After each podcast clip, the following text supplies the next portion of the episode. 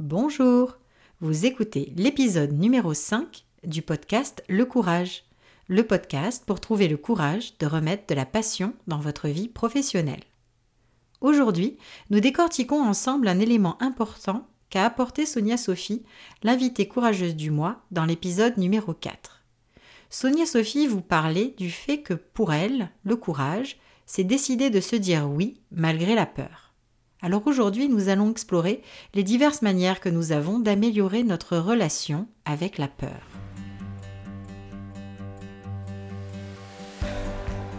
Je suis Virginie Messana, coach professionnel certifié et experte en intelligence émotionnelle.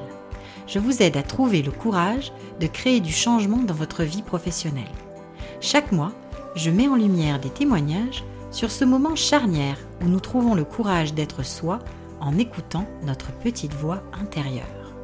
Ma mission Créer une communauté de personnes courageuses, libérées par la parole et inspirées par celle des autres pour remettre de la passion dans leur carrière.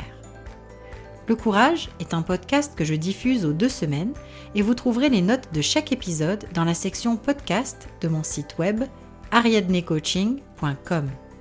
Si vous appréciez ce podcast, la meilleure manière de le soutenir est d'en parler autour de vous je vous lance aujourd'hui le défi de partager l'épisode que vous préférez avec un collègue, une amie ou un membre de votre famille qui incarne pour vous le courage ou avec quelqu'un que vous souhaitez inspirer.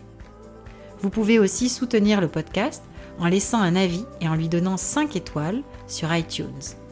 Je vous remercie du fond du cœur pour votre écoute et pour votre soutien. Dans l'épisode numéro 4, mon invitée courageuse du mois Sonia Sophie Courdeau, auteure et coach en écriture, explique que pour elle, le courage, c'est décider de se dire oui malgré la peur. Elle nous parle aussi de l'importance d'écouter ce que notre peur a à nous dire, voire de dialoguer avec elle. Ben, j'ai eu envie d'explorer cette perle de sagesse avec vous dans cet épisode, car la peur est une émotion indissociable du courage.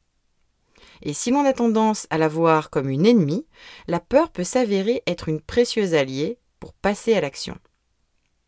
Avant de partager trois étapes clés pour mieux vivre avec la peur, j'ai envie de vous parler d'abord de ce qui se passe concrètement dans votre cerveau quand on est en proie à la peur.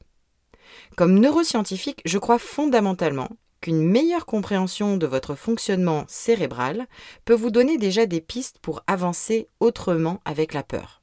Notre cerveau est constitué de trois systèmes cérébraux.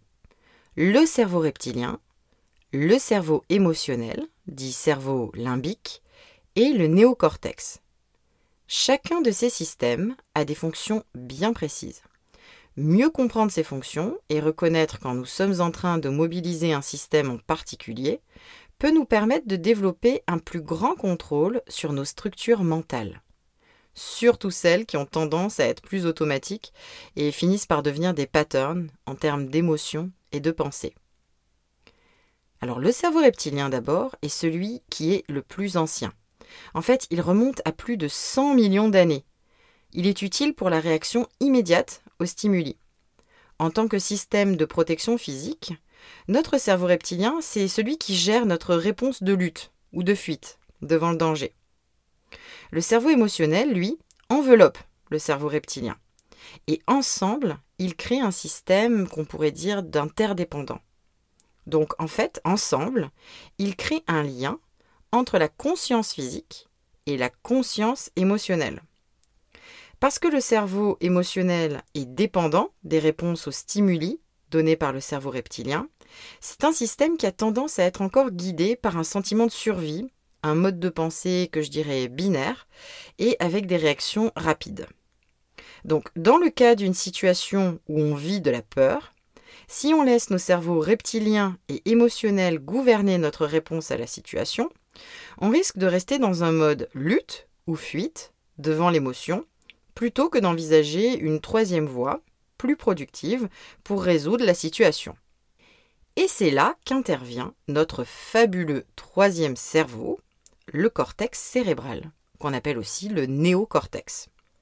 Bah, ce cerveau-là, il est mille fois plus souple que le cerveau émotionnel et il est doté d'une complexité incroyable, car ces lobes frontaux en fait nous permettent de visualiser l'avenir. Il m'arrive d'avoir des clients qui me disent je ne sais pas visualiser, euh, je suis pas bonne en visualisation, mais la bonne nouvelle, c'est qu'on a tous en nous cette capacité. Ben, c'est notre cerveau cérébral. Mais il faut le stimuler. Et le cortex cérébral contient 16 milliards de connexions neuronales, permettant de construire et de reconstruire des images de nous-mêmes qui sont comme des petits films. Il s'occupe d'imaginer pour nous. Donc dans le cas d'une situation de peur, stimuler notre néocortex, c'est imaginer un scénario où avancer malgré la peur ouvre des possibilités pour nous, voire même pour les autres. En le travaillant, ce cerveau visuel peut prendre le dessus de manière vraiment puissante sur notre cerveau émotionnel. Et dans le coaching, c'est ce que j'aide mes clients à faire.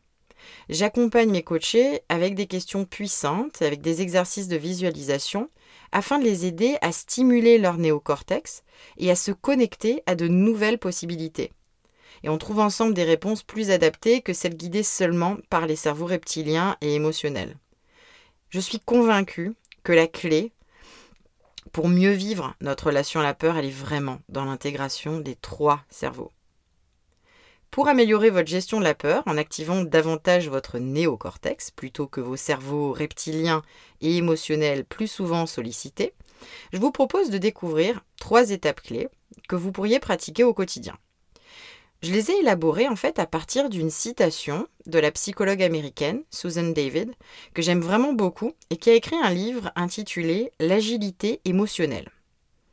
En parlant du courage comme étant le fait de sauter dans le vide, Susan David dit la chose suivante. Faire le grand saut ne consiste pas à ignorer, à combattre ou à contrôler la peur ou tout ce que nous pouvons éprouver. Au contraire, cela consiste à accepter toutes nos pensées et nos émotions, à les considérer toutes avec compassion et curiosité, même les plus fortes, puis à choisir le courage au détriment du confort afin de faire ce que vous avez déterminé comme étant le plus important pour vous.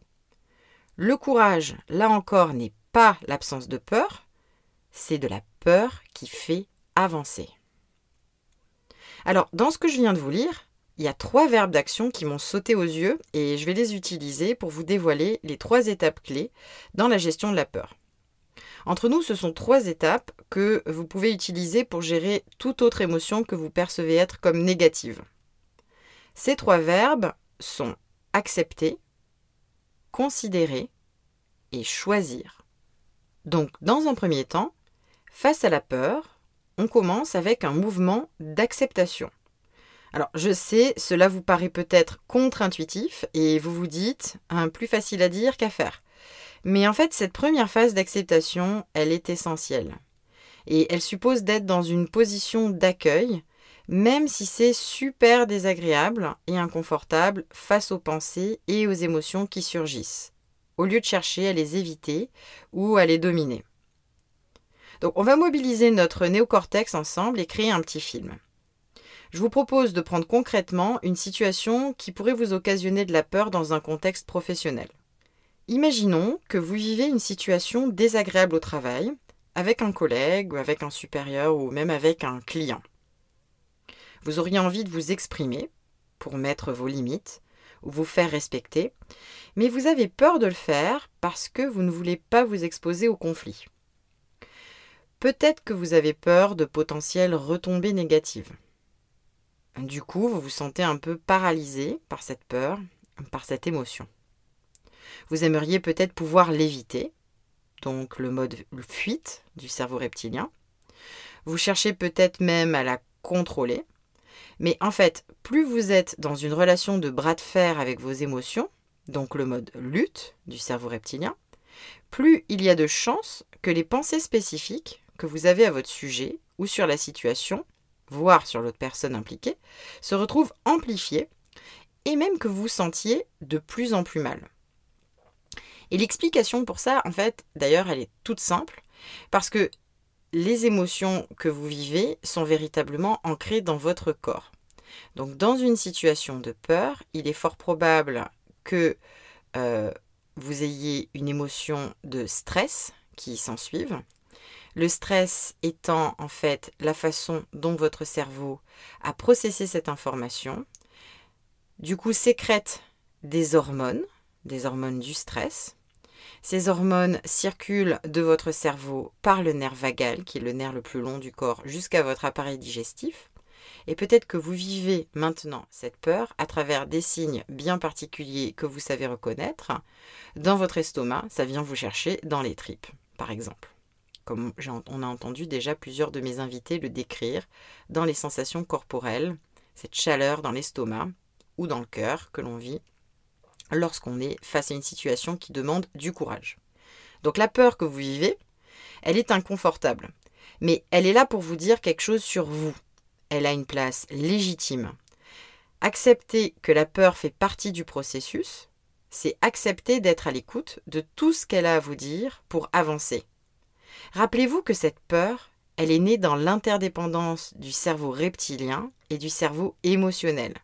Il y a eu un déclencheur dans la situation au travail qui a été perçu par le cerveau reptilien et qui a suscité des émotions et des pensées traduites par le cerveau émotionnel. Mais je peux mobiliser mon néocortex pour intégrer ces informations plutôt que les laisser me dicter quoi faire. Donc, dans un deuxième temps, après l'acceptation de la peur comme une émotion légitime, je vais considérer les pensées associées à la peur. Considérer, ça suppose de prendre le temps de s'y arrêter, de reconnaître ses pensées, de les nommer et de les observer avec de la compassion pour soi-même. La compassion pour soi-même, ça veut dire sans se flageller ni se diminuer. Ce n'est pas une mince affaire, n'est-ce pas? Mais encore là, rappelez-vous que ce n'est pas parce que on vit de la peur qu'on est moins bon ou plus faible que les autres. Souvenez-vous que le courage n'est pas l'absence de peur. Et enfin, rappelez-vous que cette peur, elle est née de la réponse à des stimuli qui me font penser que je suis en danger de quelque chose. Donc reprenons mon exemple de la peur de s'exprimer pour mettre ses limites dans un contexte professionnel. Dans cette deuxième étape, je considère et je décortique les pensées que j'ai sur moi et sur la situation et que j'associe à une forme de danger me poussant à lutter à fuir. Donc ce que je fais, c'est que je me demande avec curiosité, ben, de quoi ai-je peur en fait? Est-ce que mes pensées sont de l'ordre de j'ai peur de mettre mes limites parce que je ne veux pas déplaire Ou bien j'ai peur de mettre mes limites parce que je ne veux pas paraître incompétente. On voit ici qu'en considérant la peur, on peut alors mieux identifier les pensées qui sont en réalité des croyances limitantes et qui me donnent l'impression de me mettre en danger. par exemple, des croyances qui sont liées ici euh, à la confiance en soi, à l'amour de soi, au besoin de validation externe, à la reconnaissance ou euh, encore le sentiment de compétence. On est loin des stimuli face aux dangers physiques du temps des dinosaures où le cerveau reptilien nous disait de fuir devant la menace. Mais on s'aperçoit bien que la peur que l'on vit aujourd'hui est une réponse à une menace sur quelque chose qui nous touche dans notre être. On pourrait même dire à notre intégrité de personne. En faisant cet exercice de décortiquage des pensées, la peur n'est plus cette chose menaçante qui me semblait venir seulement de l'extérieur, mais elle est bien une émotion qui prend racine dans quelque chose de profond et de tendre à l'intérieur de moi. Et c'est vraiment en cela que la peur porte des informations précieuses à écouter. Dans un troisième temps, après l'acceptation et la considération des pensées associées à la peur, dans la citation que je vous ai lue au début, Susan David utilise le verbe choisir. Pourquoi? Ben, parce qu'on se retrouve véritablement face à un choix. Le choix entre un, je décide d'adhérer aux pensées identifiées et qui me créent de la peur, ou deux, je choisis une action qui va me faire avancer. Parce que la peur est une émotion, il nous appartient de décider comment vivre avec et comment la canaliser. Et en mobilisant mon néocortex, je peux me proposer différents scénarios visuels. Dans l'exemple que je vous ai donné, où on aurait peur de s'exprimer pour mettre ses limites dans un contexte professionnel, on pourrait ainsi imaginer être face au choix suivant. Soit je reste avec l'émotion de la peur et j'adhère à la pensée que si je m'exprime, je vais forcément déplaire, Soit je fais le choix de m'exprimer d'une manière responsable, parce qu'il est plus important pour moi de mettre mes limites que de plaire à quiconque. Alors je peux alors imaginer à quoi ressemblerait cette expression authentique et responsable. Comment je m'y prendrai, quels mots j'utiliserai, quel ton, à quel moment, dans quel lieu, quel contexte. Et je vais me mettre alors à créer une imagerie riche de possibilités pour avancer malgré la peur.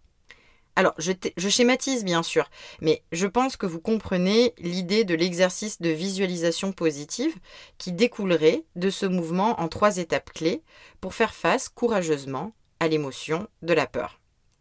Je vous encourage à faire l'exercice et à choisir une situation qui aujourd'hui vous occasionne de la peur. Mettez par écrit les pensées qui correspondent pour vous à chacune de ces trois étapes. Et je vous les rappelle, c'est accepter, considérer et choisir. Tenir un journal pour retranscrire ce type de réflexion peut faire de la peur, comme de toute autre émotion d'ailleurs, votre meilleur ennemi. Si vous tentez cet exercice, je vous invite à m'écrire ou à partager vos impressions sur les médias sociaux du podcast Le Courage, sur Instagram ou sur Facebook. J'adore vous lire et savoir comment ces outils vous aident à cheminer. J'espère que cet épisode vous a plu. Je vous retrouve dans deux semaines avec ma prochaine invitée courageuse du mois qui nous proposera un nouvel éclairage sur le courage. À tout bientôt! Si vous appréciez le podcast Le Courage, je vous invite à laisser un avis et à lui donner 5 étoiles. C'est la meilleure manière de le soutenir et de lui donner de la visibilité. Et si vous voulez aller plus loin, vous trouverez dans les notes de l'épisode le lien d'inscription à ma newsletter. Je vous enverrai une fois par mois des astuces et des ressources pour vous aider à vous connecter au courage et pour passer à l'action.